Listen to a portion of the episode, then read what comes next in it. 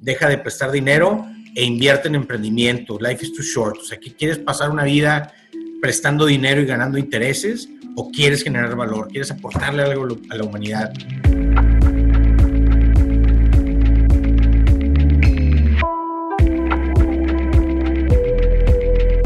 Y bueno, en unos momentos más arrancamos con el episodio. Solamente te quiero recordar que empecé a compartir aún más contenido por YouTube. Todos los miércoles voy a estar haciendo un live stream con diferentes temas y lo chido es que ahí sí podemos compartir pantalla. Entonces me puedo apoyar visualmente para enseñarte páginas, ejemplos, aplicaciones y presentaciones. Además, empecé una comunidad en Patreon que se llama Builders. Estamos puras personas que ya estamos poniendo manos a la obra en la construcción, no solo de nuestras tiendas en línea, sino de nuestro patrimonio, de nuestro legado y de la nueva fuerza económica del país. Si te interesa formar parte de esta comunidad, entra a patreon.com diagonal un millón al mes se deletrea p-a-t-r-e-o-n.com diagonal un millón al mes. También te dejo el enlace en la descripción de este episodio. Ahora sí, vamos al episodio. Hola y bienvenido a un episodio nuevo de Un Millón al Mes. Tú sabes que aquí te acerco a pura banda que no necesitan mucha, mucha introducción. Eh, pura, pura raza que me consta que son unos chingones en lo que hacen. El día de hoy tengo la gran fortuna, por fin se me hizo traerme a al mi buen amigo Américo Ferrara. ¿Cómo estás, Américo? Gracias, bro. Muchas flores. Eso me, me compromete. Espero no ilusionar. Muy bien, pues aquí jalando, porque life is too short. Life is too short.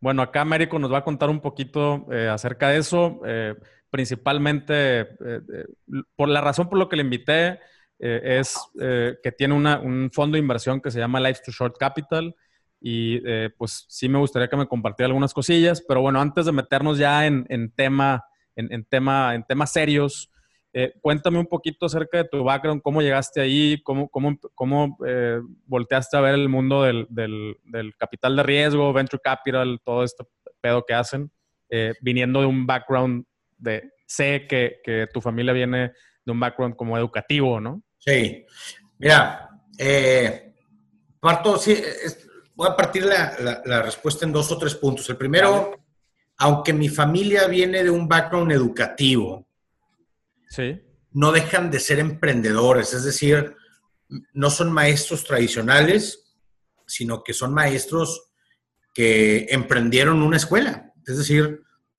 eh, no es lo mismo dar clases que armar una escuela.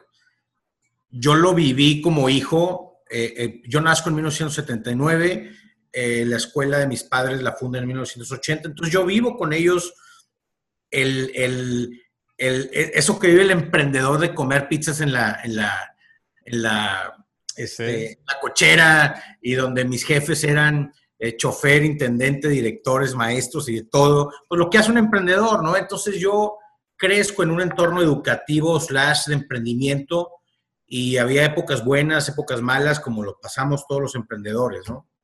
Entonces, como buen, como buen norteño, y norteño quiero decir en todo México, como buen norteño, estamos acostumbrados a emprender negocios, ¿no? Entonces yo estudiando, pues ya, ¿qué será? Prepa profesional, pues empiezas a, a vender paletas, carros, terrenos, lo que se te cruce, ¿no? Tenía yo un par de, de pequeñas empresas que había emprendido yo por error. Me voy a Berkeley eh, a un curso de innovación y por error me meten a un curso de capital de riesgo. Entonces ahí yo llego a capital de riesgo a ver finanzas, que las odio, no me gustan las finanzas. Yo iba a un tema de innovación. Y bueno, pues al final del día me dicen, mira, pues ya estás aquí, vas a estar aquí tras cuatro meses, ya estás inscrito, no hay para atrás, pues métete, ¿no? Entonces me meto al curso este, de, era un tetra, era un, tetramestre, cuatro, cuatro meses de, capital de riesgo y me enamoré del capital de riesgo. Entendí que todo eso que llamamos acá de, de lo que llamábamos en 2008, 2007, que era muy joven el tema en México, en Monterrey, el tema del emprendimiento, ni sabíamos que era startups, la mayoría de la gente, no había muy pocos ángeles, muy pocos inversionistas de, de ese estilo, eh, me enamoré del capital de riesgo y dije, de aquí soy, eh, y me enamoré de todo el concepto de la ciencia de capital de riesgo que en Silicon Valley tenía ya 60 años, 70 años de funcionar. y que andábamos de novedosos de, de, emprendedores, ¿no? Y así empezó yo en 2008, 2009 con el mundo del capital de riesgo, empiezo a ir hasta que finalmente un, un buen, eh, hoy inversionista de nosotros, él vive en Silicon Valley, es un gringo, ex CEO, tiene su propio fondo, es inversionista de nosotros, y en 2009 me dice, ya no estudies tanto, ya deja de venir a Silicon Valley a aprender, inviértele, güey. Si no inviertes, no vas a aprender qué es ser un ángel un inversionista, un tal y tal. Y en 2009 tuve mi primera inversión en Silicon Valley, en una startup tech. Eh, y ahí empezó el tema formalmente como inversionista en capital de riesgo. Ok, ok. 2009. Entonces ya, ya tienes, ok, ya tienes 11, eh, 11 eh, años en esto. Está corriendo el mes 11, es más, marzo, en marzo cumplimos 11 años. 11 años. Desde la primera inversión en 2009. ¿Cuánto pasó desde ese entonces a que tú formaste tu propia, eh, tu propia, ¿cómo se le llama? oficina o... Sí, Mira, de 2009 a 2016 estuve invirtiendo en diferentes startups, particularmente en Estados Unidos. Eh, de todo, ¿no? Desde health tech, eh, fintech y edtech, particularmente esas tres verticales de inversión, con lana propia, con lo que me salían de otros negocios. Eh, me metí finalmente a la empresa familiar, todo mi sueldo se iba a invertir, no ahorraba nada, todo se iba a inversión en, en, tech startups en Silicon Valley. Y eventualmente, como no soy Garza, lo que tú quieras aquí de Monterrey, no tengo este family office ni familia. De abolengo, no eres de abolengo. Sí, de abolengo. pero no con deep pockets. Entonces, eh, se me acabó la lana, ¿no? Para 2014, yo ya pues como entraba, pagaba celular, gasolina y me quedaba poquito para, para las startups, se empezó a correr la voz de que yo andaba ya moviéndome aquí en Monterrey y la gente se me empezó a acercar, amigos, family friends, me empezaron a, acercar eh, eh, solicitándome pues que les manejara un dinerito porque pues les sobraba y ya tenían ahí su local y su inversión por aquí, su sueldo fijo, y pues les sobraba algo. ¿Y qué es eso de, Facebook y Silicon Valley, capital de riesgo. Entonces, pues con, con mucho gusto empecé a tomar ese capital y a movérselos junto con mis, con mis pesos. Y eventualmente en 2016 un buen amigo eh, eh, que hoy trabajan con Life is Too Short, Fermín Montes de Satibus Capital y, y, Gabriel Peña, que es abogado de, de Life is Too Short, su despacho eh, son, son los abogados de nosotros, me dicen, Américo, no puedes estar manejando lana ajena sin, sin contratos y a base de pura confianza, y yo entiendo que son family and friends y te entregan el, el, dinero con los ojos cerrados y tal y tal, pero al final del día tienes que profesionalizarte, ¿no? Y tienes que hacer las cosas en serio porque te está creciendo y es muy, muy, muy delicado el tema de la lana y no hay certidumbre, ¿no? Entonces, marzo de 2016, exactamente siete años después de que empecé a invertir por primera vez en Silicon Valley, marzo de 2016, se configura Life is Too Short, se constituye Life is Too Short como un club de inversionistas y del 2016 para acá es otra historia, ¿no? ¿Cómo llegó el nombre Life is Too Short? Pues estaba yo un día platicando con un, con un par de amigos que se llama el primero Ludovic Anacleto, que es el sommelier, chef, restaurantero de Crew, de One Bar y de y hoy, hoy de Rebel, que acaba de inaugurar su nuevo restaurante Rebel. Y con un chavo que se llama Rodrigo Somuano, de mi pueblo mágico, mis quesos son quesos que se llama Mi Pueblo Mágico. Nos invita Ludo a probar ahí un menú para ver, estaba cambiando la carta. Y en la tarde, eh, pasaba la tarde y, y, nos cuestionábamos la vida, ¿no? Filosofando mil tonterías. Y para todo, la respuesta fácil para aprovechar la vida era Life is too short. Claro que sí, yo lo haría, yo sí, no, Life is too short, Life is too short. me gustó mucho la, dinámica que se dio y el moto y la filosofía que se da alrededor de Life is too short. Y decido eh, cuadrar muy bien mi, mi, metodología o mi visión de inversión en deja de invertir en locales comerciales y terrenos, deja de prestar dinero e invierte en emprendimiento. Life is too short. O sea, que quieres pasar una vida prestando dinero y ganando intereses o quieres generar valor, quieres aportarle algo a la humanidad. Life is too short, fuck it, ¿no? O sea, vamos por todo. Ese es el moto y se configuró en 2016 alrededor de la misma fecha que lo constituyó y como que todo se dio y se constituye Life is too short, ¿no? Qué chingón. Sí, pues eh, a, final de cuentas, eh, nuestra economía eh, depende de, las pequeñas y medianas empresas. Sí. Eh, o sea, digo, tú tendrás más, tú tendrás otros datos. tú tendrás los datos oficiales o tendrás más información que yo, pero me acuerdo cuando, cuando, cuando hice ahí la, tarea, sí. anda, pues más o menos andaba como que un 70% de los empleos son generados a través de, de las pymes, ¿no? Ah, ahorita, hoy en México deberemos, andar sobre el, sobre el 75-80% de las pymes generan el empleo en México. Es claro. todo. Sí, todo. Entonces, qué chido. Pues sí, a final de cuentas, invertir en eso es invertir en empleos, es invertir en, eh, si una pega o varias pegan, eh, traer inversión de fuera también. Totalmente. Eh, me, queda, me queda claro, me queda claro la decisión y qué chingón y qué, pues qué, qué valor, qué valor, porque la neta es que si de, si de por sí eh, invertir tu lana tiene, tiene sus, sus, ondas, eh, invertir eh, lana de los demás, no cualquiera. O sea, no, no es, mi respeto. No, y, me imagino. Llegar con un inversionista a decirle, bueno, es capital de riesgo, ¿no? En, claro, claro. El, el rango de riesgos, pues nos vamos desde la inversión en CETES, ¿no?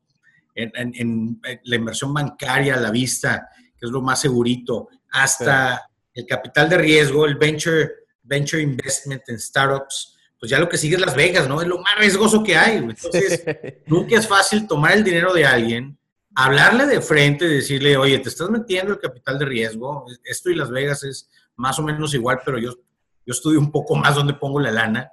Eh, y nunca es fácil llegar con alguien y decirle, oye, esta startup quebró y quebró por esta razón y por esta razón y por esta razón, independientemente si yo no hice un buen due diligence o son temas de mercado, nunca es fácil llegar con un inversionista y decir, oye, tronó tal startup y se fue la lana, ¿no?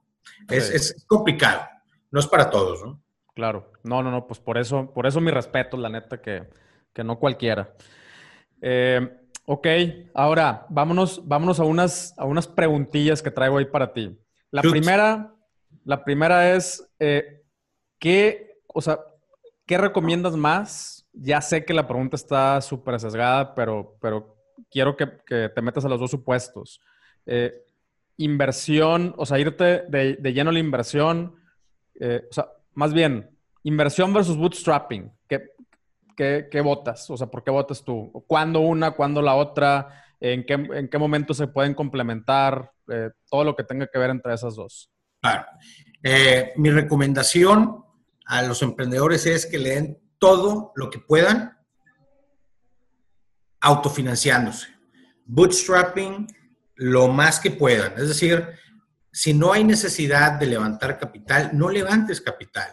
Si no hay necesidad de acudir al banco, no vayas al banco. Inviértele todo lo que puedas, generarle el máximo valor que puedas a tu lana eh, en el research, en los MVPs, en los, todo lo más que puedas, ¿no? Ni siquiera con tu tía o tu primo rico, lo más que puedas solo.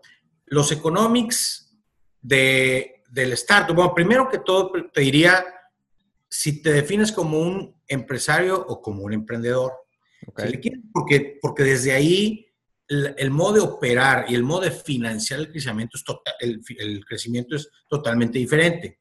Una vez que decides irte por el tema del emprendimiento, que son este, crecimientos exponenciales, escalables, modelos de negocio escalables, es, pues, tienes que entender los economics, ¿no? Y si te vas a meter al tema, es la tarea, estudiale qué significa capital de riesgo y cómo, cómo va creciendo el valor del equity, porque al final del día ahí está el negocio.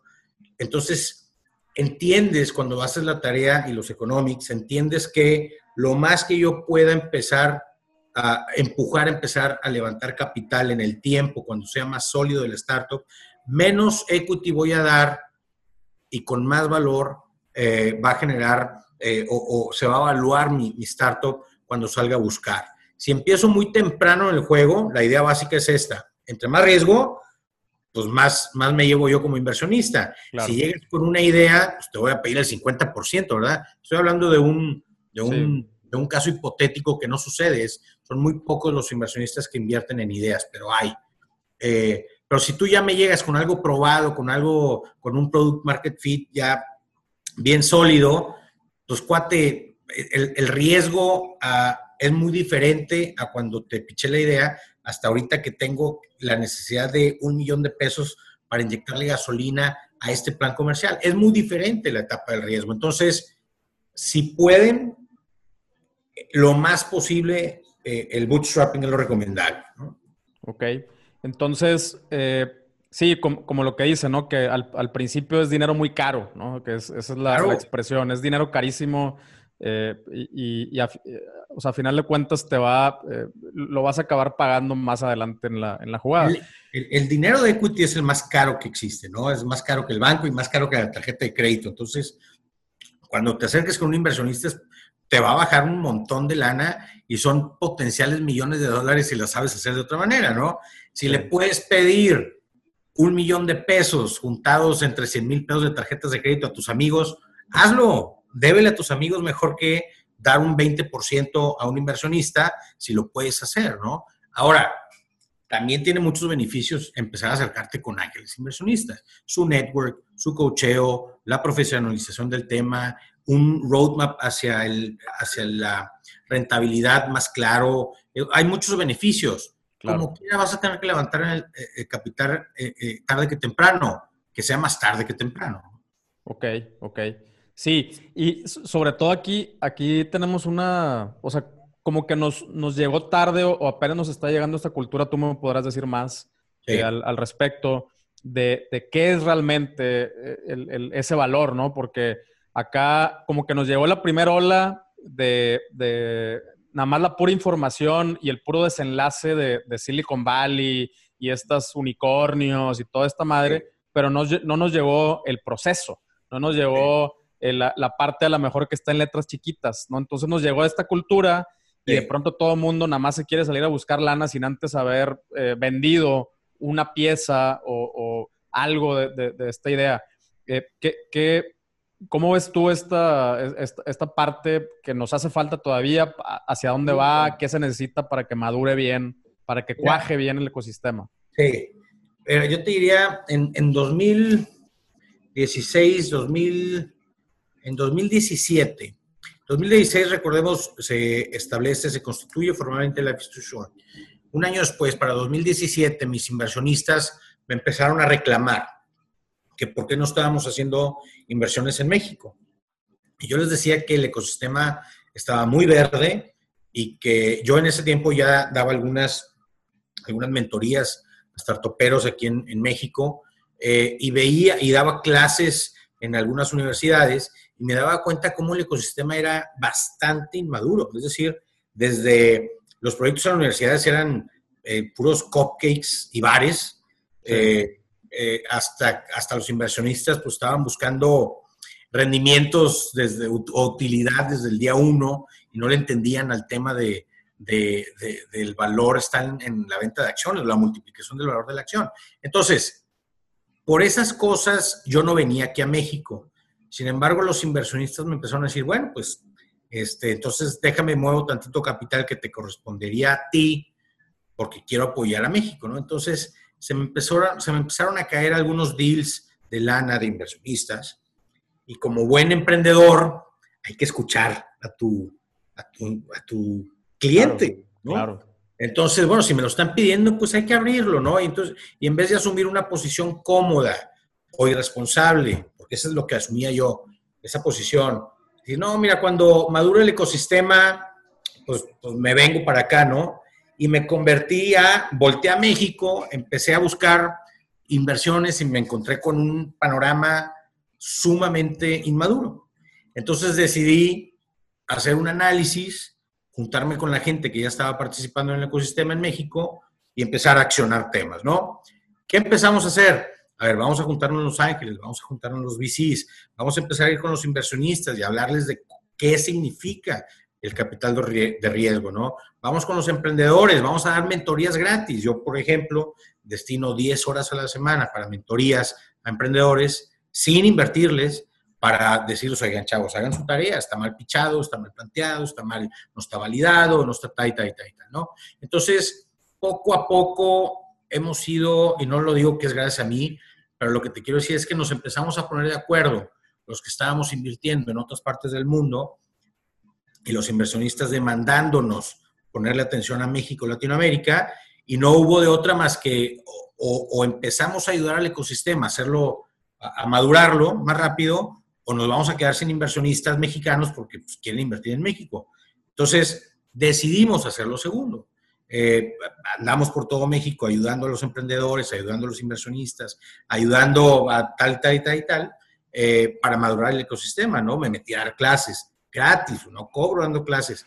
Así estamos un montón de inversionistas, ¿no? Eh, las mentorías son fundamentales, el empujar a la raza a ser aceleradoras y incubadoras, el gobierno que es nefasto, que nos pone unas trabas terribles y que el bronco no le entiende, Aquí en San Pedro, y, por ejemplo, cerraron la incubadora, eh, AMLO desaparece el, el, el, el, este, Sí, el Instituto Mexicano del Emprendedor. El INADEM, Entonces, oye, el gobierno se, está yendo para atrás, Entonces, ante todo esto, ¿cómo le haces para ayudar al ecosistema a articularse, no? Entonces, sí ha sido un trabajo bastante interesante.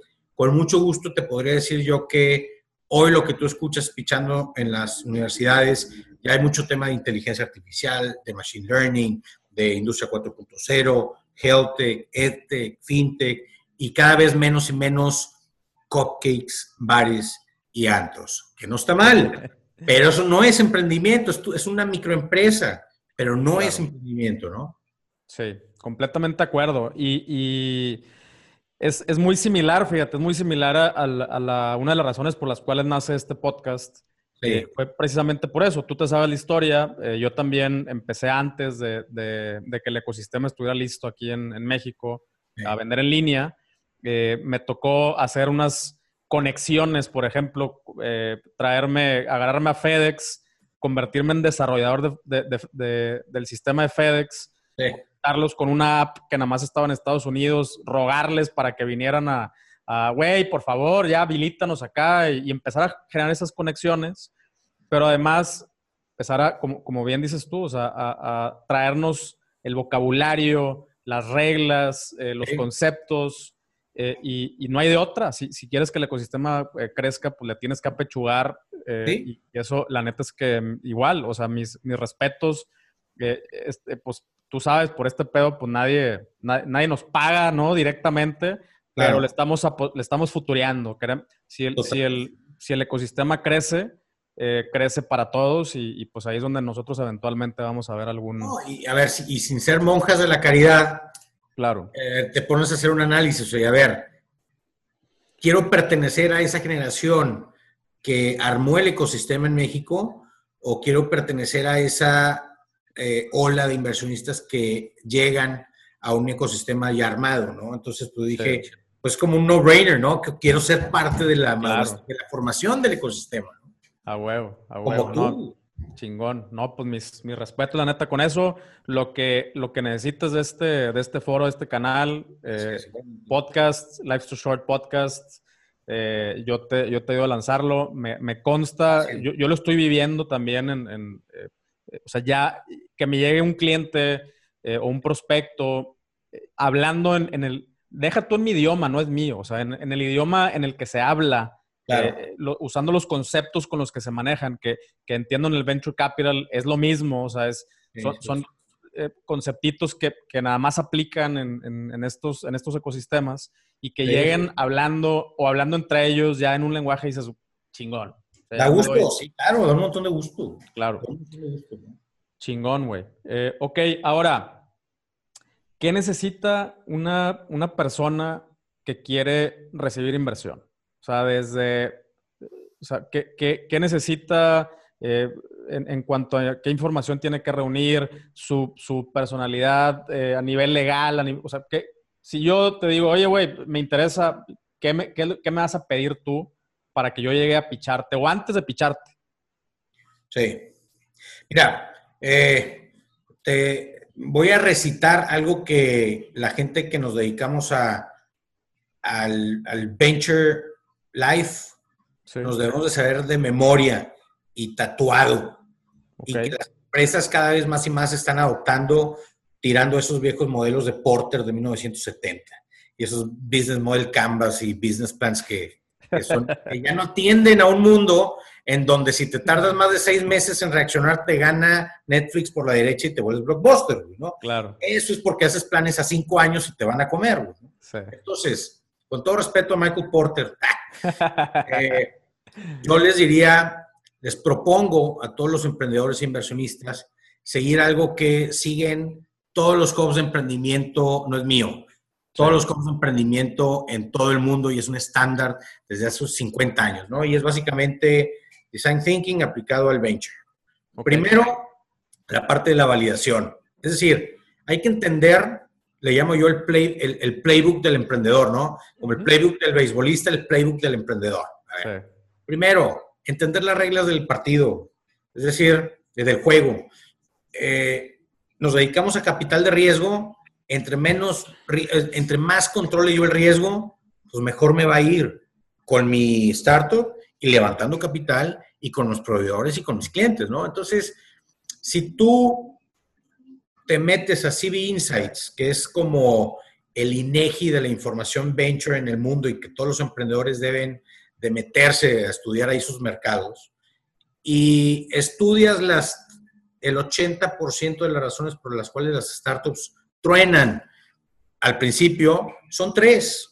La primera es falta de validación la segunda es falta de cash y la tercera es falta de un team correcto. Entonces, lo primero, entro a, este playbook del emprendedor, validación de problema, solución, modelo de negocio. No seamos Javi Noble, no seamos ese güey que dice pipas VIP a domicilio, ¡pum! No, güey, ¿por qué dices que hay un problema?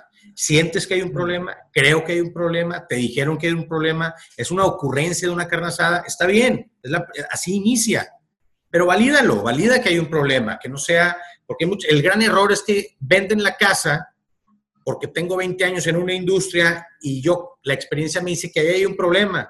Pues sí, cuate, pero si no lo validas, la estadística te dice que tienes 80% de probabilidades de tronar, porque lo que tú sientes y lo que tú crees eh, generalmente toda la gente miente, toda la gente miente entre lo políticamente correcto, entre mis guilty pleasures privados y prohibidos, entre todo, la gente miente. Al final del día, lo que la gente te dice en un focus group, en una encuesta, en un tal y tal, al final del día no es el mismo comportamiento. Ahí está Hillary Trump, ¿no? Entonces, valida el problema. Segunda parte, ya que sabes que tu planteamiento de problema es real, valida la solución. Es decir, no, bueno, pues yo creo que para ese problema que sé que es cierto, creo que esta es la solución y pum, vendo la casa para apostar a la solución. Pero ¿qué crees? La gente dice, sí es un problema, pero tu solución no vale queso. Entonces, tranquilos, valida la solución también. Ya validaste la solución, ahora valida el modelo de negocio. Entonces, no inventes echando a andar un modelo de negocio que te dice la gente, sí tengo un problema, sí me parece solución, pero yo te voy a pagar por esa solución. no vas a hacer dinero conmigo así. Entonces, igual, valida problema, solución y modelo de negocio, ya que encuentres ese, ese product market fit, ahora sí, levanta capital, truena ahorros, vende riñones, hipoteca casas, para echar a andar tu estrategia comercial sobre algo que ya sabes que es cierto, no estás inventándote de algo que se te ocurrió algo con los cuates en la carne asada, ¿no? Eh, entonces, entiende muy bien ese tema, porque yo no te voy a dar un peso si tú no me demuestras que hiciste tu chamba de evaluación de problema, solución y modelo de negocio. La segunda parte del playbook del emprendedor es la estrategia comercial. Si tú no me, no me muestras un plan para ir a salir que, donde me demuestres que conoces el mercado, que conoces a la competencia y que tienes una estrategia comercial para echar a andar esto, el go-to-market strategy, no te voy a soltar lana. Entonces, igual, validación, segunda parte, tema comercial. Conozco el mercado, conozco la competencia y tengo mi estrategia go-to-market. Y el tercer punto, el team correcto. Si tú no tienes un team correcto que articule tu plan comercial, que articule tu problema solución de negocio, pues es imposible, ¿no? Y el, el team, te diría, nos fijamos en tres cosas los inversionistas. Que, que tengas un, un equity team correcto, que no haya un tío tóxico, que no haya un primo ahí que se metió a hacerla de tos y te va a ahogar, que no haya un cofundador que se cree lo que tú quieras, o sea, que haya un team correcto de equity holders. ¿no? En segundo término, los co-founders, que haya un par de co-founders, que no haya más de cuatro o cinco, pero que no haya menos de dos. ¿Por qué no uno? Porque el emprendimiento es bien duro y la silla del emprendedor y del founder es bien solitaria entre dos es mejor. La estadística nos dice, entre dos y cuatro, reduces un 80% de posibilidades de perecer atribuibles al team. Los co-founders son complemento, no puedes esperar en un startup hacer todo, todo el día, todo el tiempo, vas a tronar. Entonces, y, y, al final del día un team operativo correcto. Es decir, si tú no me demuestras y articulas bien entonces tu validación, tu estrategia y el team que va a hacer la magia, pues ¿para qué me muestras tus proyecciones financieras? ¿No? O sea, no vas a venir conmigo. Entonces, concretamente, porque soy muy rollero, a tu pregunta de, de, qué necesitas, es pues llegar con un, con, no digo que la validación completa, pero sí con un avance de validación, con un avance del conocimiento de mercado, competencia y un avance de la estrategia comercial y un avance de cómo ves tú el equipo que está articulando esto. Y tracción, por supuesto, si, es muy diferente si me estás platicando puros buenos deseos y planes a decir, ya tengo dos, tres meses operando. Es muy diferente. Gente que tiene ideas, hay un montón. Gente que ya dio el paso de salir a la calle a vender, se reduce 80%. Sí, es mucho el 80-20, ¿eh? porque es realidad. Si tú te vas a revisar la data, el 80-20 se cumple por todas partes. Y, siempre me dicen, oye, pero entonces, si tengo una idea y no la sé vender, pues encuentra cómo vender o búscate a alguien. Y si sabes vender, pero no tienes una idea, pues eres un merolico.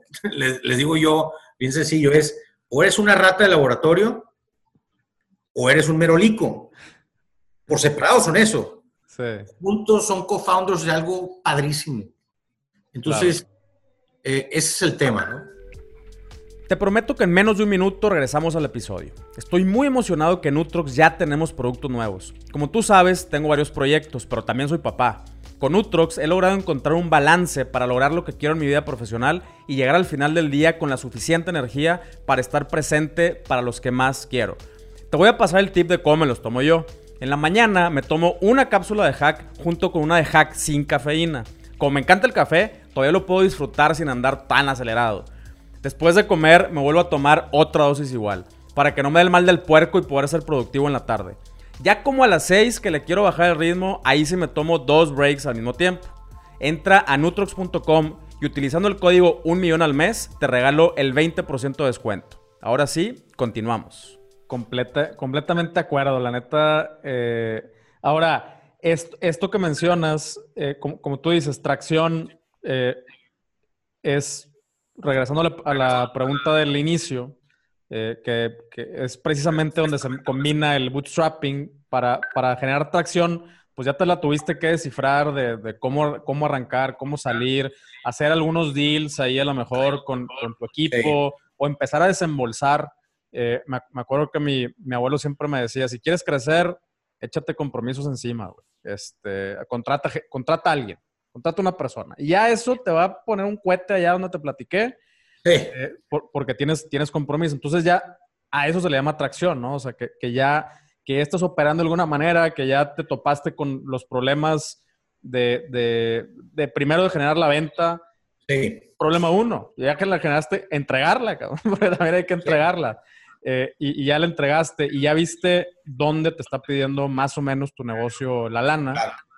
Que si tú me preguntas a mí, pues yo por lo menos ya te voy a, te voy a poder responder, ¿no? Claro, la atracción me dice varias cosas.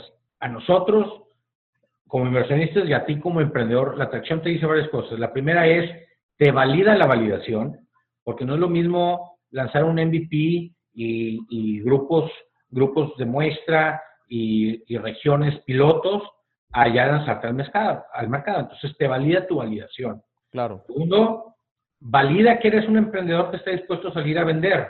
Y siempre pongo aquí el ejemplo de, de Gutiérrez. Ese güey anda con un cartón bajo el brazo tocando puertas en los restaurantes. Sí. Eso es importantísimo. Si tú tienes una gran idea y no sabes salir a vender, no importa la gran idea. Si tienes una idea más o menos, pero sabes salir a vender, vale mucho más que la gran idea. Entonces, eh, eh, me la atracción a mí me valida que sabes salir a vender, que no le tienes miedo a salir a enlodarte los zapatos, ¿no?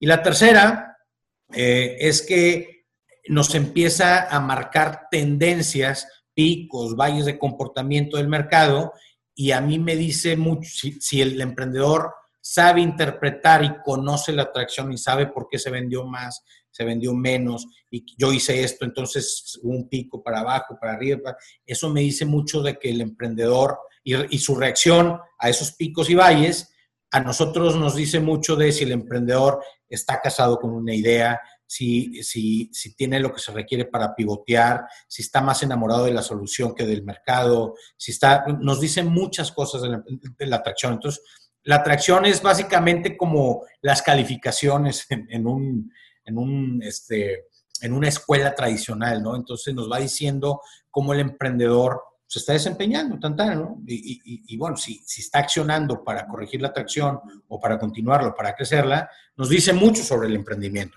y sobre el emprendedor. Ok. ¿Qué, eh, ¿Dónde es donde, donde tú has visto que más se atora o en qué etapa se... porque creo, o sea, por, desde, desde mi punto de vista o desde mi propia experiencia, que... Eh, hay, personas que no precisamente van a cumplir con estos, con estos tres puntos. Claro. O sea, puede ser que, tengas eh, completamente ya validado eh, hasta, y hasta tu modelo de ventas más o menos bien hecho, pero que precisamente estás topado y necesitas ya ayuda en la, concepción de una estrategia un poquito más compleja o más agresiva de go-to-market eh, o, de, o de scaling. O tres, que que sabes que necesitas ayuda, pero no sabes ni por dónde empezar y mucho menos tienes lana para, poder financiar un equipo que necesitas para ejecutar esa madre. ¿Dónde es donde tú has visto que está la banda principalmente? Eh, eh, diría varias cosas. Primero, el emprendedor que se para por falta de lana eh, no nos gusta, ¿no? Porque la falta de lana siempre va a existir. Y si tú no, sea una empresa grandotota o un emprendimiento, si la lana es razón. O sea, si yo soy director de una empresa y les digo, oye, yo no puedo con esta crisis porque no tengo lana, pues van a decir, bueno, pues con permiso, déjame traigo a un wartime CEO que pueda hacerla, ¿no? O sea, no es excusa, tú tienes que hacerla con lana o sin lana, ¿no? Eh, donde yo encuentro el tema es donde efectivamente hay un, hay un problema de solución y modelo de negocio eh, y donde yo veo porque es irrelevante lo que crea. Eso me ha enseñado mucho la data, ¿no? Es irrelevante nuestras creencias. Vamos a fijar, cuando me dicen, oye, ¿qué opinas de mi idea? Mira, no sé qué opino y me han la, industria me ha enseñado a no opinar. ¿Qué dice la atracción? ¿Qué dice la gente, no? Entonces, ¿qué dice, ¿qué dice la data en función de dónde se atoran? Cuando ya está validado, ya hay tracción y dónde empieza a rechinar la máquina. Eh, veo que el pasar de crecimientos lineales crecimientos exponenciales es donde se empieza a atorar la gente. Y se atora por varias cosas.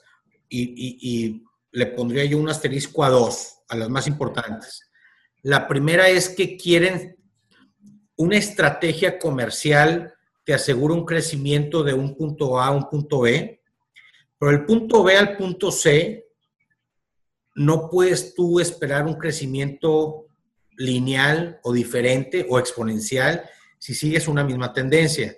Dicho de otra forma, conseguir un cliente del número 1 al número 100 es muy diferente del cliente número mil al número diez mil y es muy diferente de conseguir el cliente un millón a cinco millones. Es decir, no puedes tú tener la misma estrategia comercial en, en los diferentes puntos de la atracción. La estrategia tiene que ir cambiando, no puedes quedarte con lo mismo. La segunda es, mi, tengo que pivotear. Si yo empecé vendiendo libros y estoy terminando siendo, siendo un, un retail en línea como Amazon, pues me fui dando cuenta en el camino que para ir por mis siguientes millón de clientes tenía que pivotear, tenía que expandir mis servicios, tenía que ofrecer otras unidades de negocio, tenía ta, ta, ta, ta, ta, o sea, tienes que hacer muchas cosas. Si no estás dispuesto a hacerlo, pues entonces tienes una empresa con un modelo lineal, con un producto y tan, tan, ¿no? Y lo único que tienes que hacer es esperar a tu muerte, porque alguien va a llegar por otro lado y le va a decir a Blockbuster, pues yo sí le estoy entendiendo el tema, yo sí estoy escuchando a, mis, a los clientes y con permiso, ¿no? Entonces, no, siendo concreto otra vez, porque soy muy rollero, es no entender la diferencia de que se le vende o, o, se le ofrece valor diferente a los primeros 500 clientes que a los segundos 1000 que los terceros un millón. Es diferente, el startup ya creció, ya tiene que evolucionar, ya es otro modelo, ya es otra estrategia, ¿no? Y si no eres capaz tú de manejar ese crecimiento, pues vas a seguir creciendo en niveles lineales. Y eso a nosotros inversionistas venture no nos gusta. Les decimos, con permiso, tomo mis canicas y me retiro a buscar rendimientos escalables o crecimientos escalables. ¿no? Ok, ok, ok. Entonces, una, una de las, otra de las cosas que ustedes buscan, eh, independientemente de, de estos, eh, de estos tres eh, que, me, acabas de mencionar, la validación, la estrategia y el, y el team, sí tiene mucho que ver, en, o en, en, gran medida tiene que ver con el mismo perfil de los, de los fundadores, ¿no? Claro, y va, y va evolucionando. Ahora, este, esto, esto que hablo del playbook del emprendedor, de la validación de, de el problema, solución, modelo de negocio, después el tema de la estrategia comercial y el último el team, opera ese planecito para los próximos 3, 4, 5 meses, porque los siguientes 4, 5, 6 meses tienes que replantear la estrategia y replantear la estrategia y aquella startup slash empresa que haga business plans tipo Porter cada 5 años y 10 años, está frita. No lo sabe, pero está frita. El mundo es demasiado dinámico. Tu playbook o, tu estrategia, tu, tu, tu Investors Deck tiene que ser un documento vivo, lo tienes que revisar cada mes, cada dos meses, cada tres meses, y la validación. Tu problema sigue siendo problema, no lo sé, a lo mejor llegó una nueva cosa que, que le está diciendo a tus clientes, ya no es problema, tu solución sigue siendo solución, tu modelo de negocio sigue siendo un modelo de negocio, y así te vas preguntando, tu competencia sigue siendo la misma competencia, tu mercado sigue siendo el mismo mercado, necesitas al mismo team, necesitas un nuevo data scientist, ta, ta, ta, o sea, todo, todo, todo, eso te lo tienes que estar cuestionando y tienes que estar evolucionando cada tres, cuatro meses porque el mundo así va, a esa velocidad. Mm. Sí, es, es, pues es muy similar a lo que, a lo que a mí me toca vivir en el, en el mundo del e-commerce, ¿no? O sea, eh, es data-driven, decisiones, siempre eh, la lo mismo que funcionaba el año pasado, el día de hoy no funciona. Eh, siempre hay más eh, cosas nuevas. Eh, los, mismas, los mismos consumidores, usuarios, vamos desarrollando una ceguera ante las estrategias que utilizan las empresas para vendernos. Sí. ese pedo, hay, hay, unos estudios bien chidos de que literal, o sea, lo vemos borroso, güey. O sea, los banners que antes, eh, los anuncios, por ejemplo, de, que te aparecían, ¿te acuerdas en el lado derecho de Facebook? Sí. Eh, bueno, déjenme les digo que ahí siguen, ¿no? ahí siguen existiendo, pero ya ni siquiera los ves, güey. O sea, ya los pasas sí. por. Entonces, eh, lo, lo, y eso, ese pedo tiene que eh, tres años más o menos que salió, eh, y, y, así es, es extremadamente dinámico y me queda, me queda claro que pues es, es, algo muy, muy similar a lo que, a lo que se ve acá contigo, ¿verdad? Ok, ok. Oye, y desde tu, desde tu perspectiva, eh, ¿cómo, o sea, ¿cómo pinta el, panorama del emprendimiento en México? Y, ni siquiera me quiero meter a, temas de, el tema obvio que, que, estamos viviendo, eh, porque sé que es algo que va a pasar y que independientemente de, es una parte de, eh, es un problema que, tenemos que solucionar, chingado, o sea, no hay de otra, ¿no? O sea, entonces ni siquiera me quiero meter ahí. Independientemente de eso, eh, eh, ¿cómo, ¿cómo, ves tú que pinta el, el tema, el panorama de, de inversión en, en México? ¿Crees que, o sea, para cuándo le, le, le apuestas tú que ya está, que se cuaja bien este ecosistema de, de, inversiones? ¿Qué, cuál es tu opinión ahí? Sí, mira, yo, yo, te diría un par de cosas. Tenemos algo bien interesante como país emergente. Todos los países emergentes vamos un poco más tarde, por no decir un algo tarde, eh, a diferencia de, de ecosistemas como Israel, como Alemania, como Inglaterra, como Estados Unidos, como Suecia, como tal y tal, ¿no? Eh, ¿Por qué vamos más tarde? Porque somos economías eminentemente eh, de, de, fábricas y de maquiladoras. Y lo que hace una economía basada en maquila es que te crea robots, personas que no piensan, personas que no crean, personas que simplemente van con su alma muriendo poco a poco a hacer algo mecánico sin hacer nada más. Y los países emergentes, los gobiernos de los países emergentes usualmente quieren resolver el tema del desempleo con una escapada fácil, que es, pues llama más maquila, llama más fábricas. Y, y sí entiendo que puede ser una medida paliativa del desempleo, pero estás condenando al país a seguir siendo un país de clase media baja baja, sin salir adelante. Entiendo que hay desempleo y que la gente tiene que comer ya ahorita, pero así como tienes un plan de empleo vía maquilas y fábricas, debes de tener un plan que le apueste al emprendimiento, que le apueste a la investigación y desarrollo, que le apueste a, a, resolver problemas de manera creativa a tu misma gente. Y no, que, no, no nada más a tu misma gente, porque los ecosistemas, por ejemplo, hablemos de Israel. Eh, el, ecosistema en Israel o en Tel Aviv particularmente, pues no es un ecosistema que viva del talento nada más de Israel.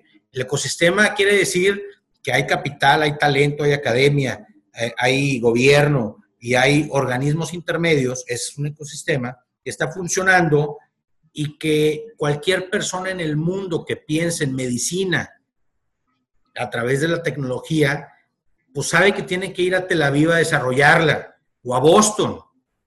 Es decir, cuando hablo de desarrollar un ecosistema en Latinoamérica o cuando tú me preguntas eso, la respuesta no la centro en el talento, sino la centro en, el, en todo el ecosistema que se desarrolle para que la gente de todo el mundo, para, por ejemplo aquí en, México, en Monterrey particularmente, pues, la gente que tenga que, que piense con Industria 4.0 o, educación y tenga algo novedoso, pues que venga a Monterrey a desarrollarla. O que vaya, o yo tengo algo de PropTech o de, o, de, o de movilidad, pues me voy a Ciudad de México. Ciudad de México ha hecho un buen, un buen trabajo siendo o convirtiéndose en el epicentro del emprendimiento en el mundo de movilidad y de PropTech. Eh, Guadalajara está haciendo bien las cosas para temas de, de plataformas. Santiago lo está haciendo bien, de Chile, eh, eh, Bogotá lo está haciendo increíblemente bien, Argentina con todos sus problemas y con los terribles gobiernos que pasa, Buenos Aires está haciendo un buen ejemplo de desarrollo de retail, retail tech, eh, y así hay ecosistemas en el mundo que se están destacando.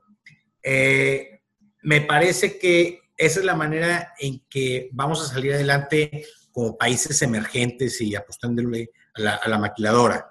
Pero por la otra parte, ¿por qué pinta bien para los países emergentes, particularmente para México, porque estamos al lado de Estados Unidos? Porque el crecimiento, la expansión natural de cualquier empresa es voltear a ver a Latinoamérica y a México y decir, en vez de abrir oficinas, adquiero startups que hagan lo mismo que yo. Es el crecimiento natural de, de una startup o de una organización a nivel mundial.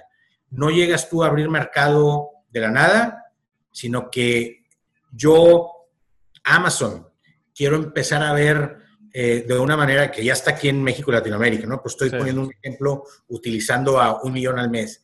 Si yo, Amazon, quiero partirle la maceta y entrar con todo al tema de eh, eh, suplementos, pues sabes que Nutrox, pues qué tal si te compro y, tú sigues al frente si quieres, pero vamos a hacerlo juntos. No van a venir a abrir mercados, a validar, a entenderle al mercado. No, se, se asocian con quien ya la está haciendo. Entonces, nosotros tenemos algo privilegiado. Estamos al lado de Estados Unidos. La gente, es la gente que mejor le entiende el tema del venture capital. Tenemos que, y más, más Monterrey, más Tijuana, más que, que fuera de Monterrey y Tijuana, que tiene una posición como ciudades bien diferentes al resto del mundo. No, no hablo al resto del mundo. Monterrey está a dos horas del Golden Triangle. Está formado por Dallas, Houston, San Antonio, con epicentro en Austin, que tiene un trillón de dólares de, de, PIB al año. Más economía que, México. que México.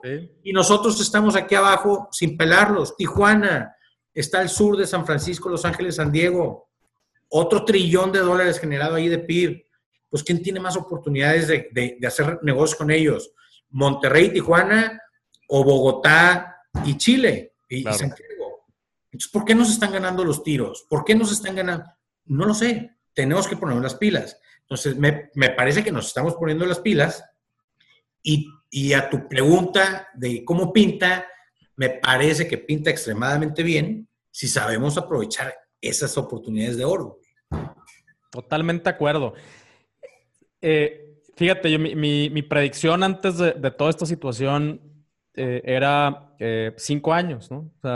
y, precisamente mi, predicción era esa, de que en cinco años vamos a empezar a ver las primeras megamarcas, las primeras megacompras aquí, en, aquí en México. Y creo que incluso ahorita se podría acelerar un, poquito más y, me encanta que, vengas a, confirmarlo, no por un tema de ego, sino que tú sí estás ahí en el, en el mero, en el mero meollo del, de, este, de este asunto. Y, y, y, por eso le digo a la banda que pues, es, el mejor momento. hoy es el mejor momento para empezar porque ya viene bueno, viene, viene bueno este, este asunto.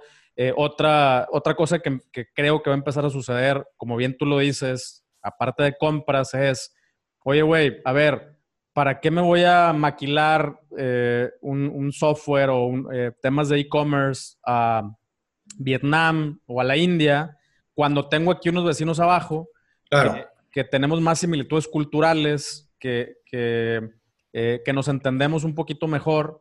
Claro. pues, pues empezar a voltear a ver, a ver, México y es lo, a lo que le está, le está apostando Guadalajara. y, y, o sea, tenemos aquí un chorro, un chorro de material para eh, asegurarnos que eso suceda, pero necesitamos, tanto tú como yo, más banda que se sume a crear el ecosistema. Me voy a platicar algo que acaba de suceder hace un par de meses real. Se fue un grupo de empresarios y emprendedores a Austin a conocer y entender mejor el ecosistema y se reunieron con varias startups que valen billones de dólares valen más que Vitro y tienen seis meses de operación. Madre santa, ok. Ese es el tamaño de, startups que hay aquí arriba a dos horas, ¿no? Y estaban platicando de cómo Monterrey se puede vincular con ese Texan Golden Triangle. Y justo lo que estás diciendo es lo que una startup que está evaluada hoy en 4 mil millones de dólares, que se llama Ojo, que tienen que ver con un tema de tecnología, decía, porque ellos iban presumiendo a Monterrey diciéndole, acá invierte acá, ¿no? Porque algo que nos estamos planteando es que tenemos que traernos big tech companies globales aquí a Monterrey para que detonen cosas, ¿no? Entonces, fueron como emisarios a presumir Monterrey. Y finalmente la conclusión del CEO de Ojo decía justo lo que estás diciendo. Y me lo platicó Rogelio de los Santos y Federico Crespo. Rogelio tiene un fondo que se llama Dalus y Federico Crespo un emprendimiento, una startup que se llama Valiant. Entonces decía justo eso, oye, yo estaba pensando en abrir eh, una maquila de software eh, y todo el grupo de desarrollo en India, pero, a ver, estoy a dos horas en vuelo. Sí. en una misma zona horario. Sí. Con un inglés y un español que transita muy bien culturalmente. Que eh, tal y tal y tal. Entonces es que es absurdo cómo no Monterrey no se nos viene a la mente a ese Golden Triangle. Y eso, y eso no es culpa de ellos, es culpa de nosotros que no hemos ido arriba a decir, aquí estamos, estamos dormidos, güey. Pero pues ahí está, justo lo que acabas de decir, es una realidad, no estás, no estás inventando nada, eso acaba de suceder hace dos meses, güey. Nos están reclamando y nos están diciendo, oye, eso es culpa de ustedes, güey, que no, que no, que no, que no los tengamos en el radar, ¿no? Claro, sí. para nosotros. A mí, a mí me pasó hace meses, hace un, par de meses tuve la fortuna de conocer a, un VP of Marketing de, una plataformota de esas que dices. Y lo mismo, o sea, fue así como un clic de, de, oye, güey, aquí estamos y hablamos inglés, ¿no? Y, y, nos entendemos perfectamente. Y soy consumidor de muchos productos allá tuyos. Eh, y, entonces yo sé que necesitan ustedes esto. Y, y el güey estaba así de no mames, neta que no se nos había ocurrido, güey. Y yo, pues, here we are. Cuando este pedo se pase, voy, vienes a ver cómo le hacemos, pero aquí estamos eh, y, tenemos talento. Y dice el vato, me queda claro, güey, o sea, me queda claro que, los latinos son súper talentosos eh, y creativos y todo.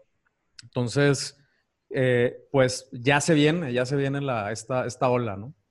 Claro, vamos, hay que trabajar, hay que ponernos donde está el, el pan, ¿verdad? No nos va a caer solito. A huevo, a huevo. Américo, pues muchísimas gracias, güey, por tu tiempo. Antes de, concluir, me gustaría eh, dos cositas más. La primera es, eh, ¿dónde te encuentran y, eh, y qué, quién, te puede, quién te puede conectar? por lo que entendí, tanto em, empresarios y emprendedores que están buscando capital, pero también eh, inversionistas que están buscando un hub donde, donde poner a jugar su lana eh, y dónde te encuentran y por último, pues, ¿qué algo más que le quieras decir a la banda, güey, que te está escuchando?